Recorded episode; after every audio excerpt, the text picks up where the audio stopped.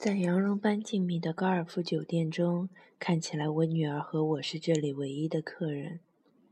克莱尔想喝下午茶，我点了茶点，两人一起走进后面一个冷清的温室，从那里望出去，能看见沙漠和退却的潮汐。冰冷的空气漠然地透露出当年狂欢的痕迹。那里有满溢出的啤酒和陈旧的雪茄烟混合的气息。在角落的一个台子上，有一架直立式的钢琴，琴盖打开，展出带缺口的琴键般的鬼脸，矛盾地彰显出美国西部的气息。自从小院一遇后，我感到自己在震颤着、蒸腾着，像是个歌剧女主角在噩梦般的一夜后，颤抖地走向后台，唱破的高音、遗漏的提示，还有坍塌的布景。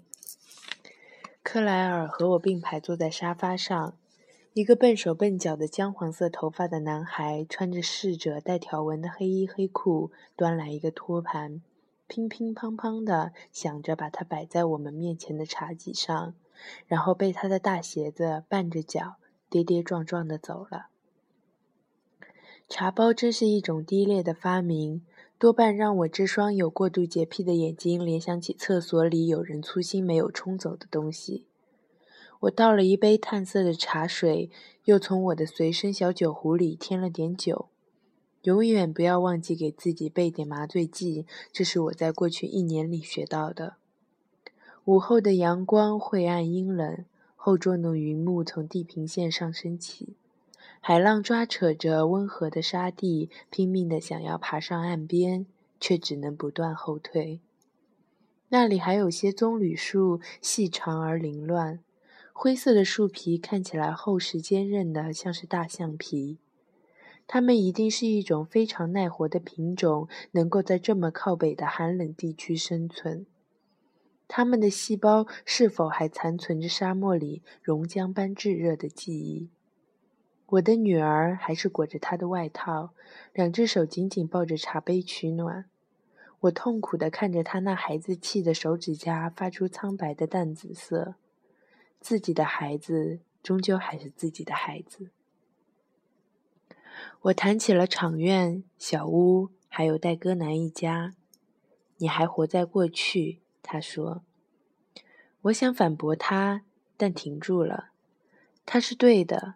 毕竟，生活真实的生活就像一场战斗，需要不屈不挠的意志和坚定的决心。人的理想总是一次次的在现实世界碰壁，但当我回头看看自己走过的路，我发现我经历中很大一部分总是消耗在追求庇护、追求舒适、追求……是的，我承认，追求安逸。这一点令人惊讶，但并不非常震惊。以前我感觉自己像个海盗，嘴里衔着几把弯刀对抗所有入侵者。但是现在我被迫承认，这只是一种错觉。被隐蔽、被保护、被守卫，这才是我曾经真正希望得到的。在子宫般温暖、安全的地方挖个洞，躲避着外面无关紧要的注视和粗粝的空气的伤害。这就是为什么过去对我来说只是一个避难所。我迫不及待地靠近它，摩搓着手，想摆脱掉冷酷的现实和更加冷酷的未来。但是，过去究竟都有些什么？毕竟，它只是现实曾经的样子，那些已经过去的事实，仅此而已。克莱尔缓缓把头埋进壳一样的外套中，踢下鞋子。把脚撑在小桌边上。女人穿袜的双足总有触动人心的力量。我想，那一定是因为脚趾厚肥的竖在一起，像融了似的。迈尔斯·格雷斯的体脚趾天然的，也是反常的，长成这样。它们像手指一样能轻易张开，中间的隔膜能伸展成薄纱一样的边，粉粉的、半透明的，好像叶片似的。布满细密的红色纹理，那是神的印记。傍晚的天空墨色渐浓，我突然回忆起泰迪熊一家曾经是克莱尔童年时的玩伴。我对这些看起来似乎有生命的东西都有些抗拒。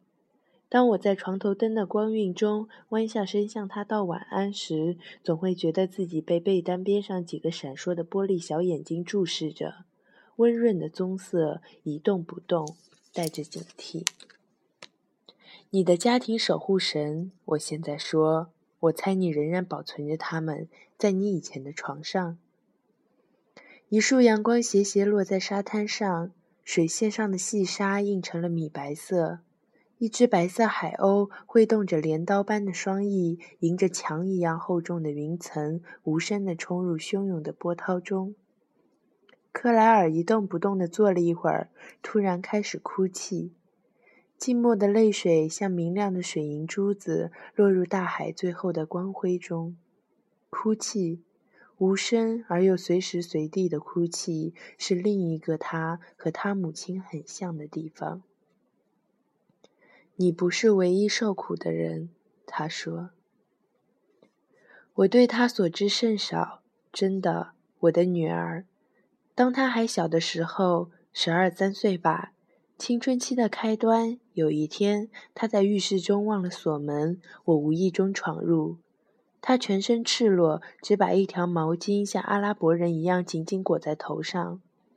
他转过身来看着我，被冰霜覆盖的窗户中倾泻出平静的光芒。他站在光中，毫不慌乱。他的胸部仍然像个蓓蕾，但身后已经有了蜜瓜一样的臀部。当我看到他在那里时，是什么感觉？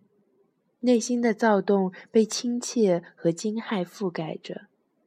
十年以后，他放弃了艺术史的学业，关于沃布林和华宴风格，那就是我的女儿，或者曾经是，开始在城市中日益增加的众多喧闹的贫民窟里教特殊儿童，真是天才的浪费。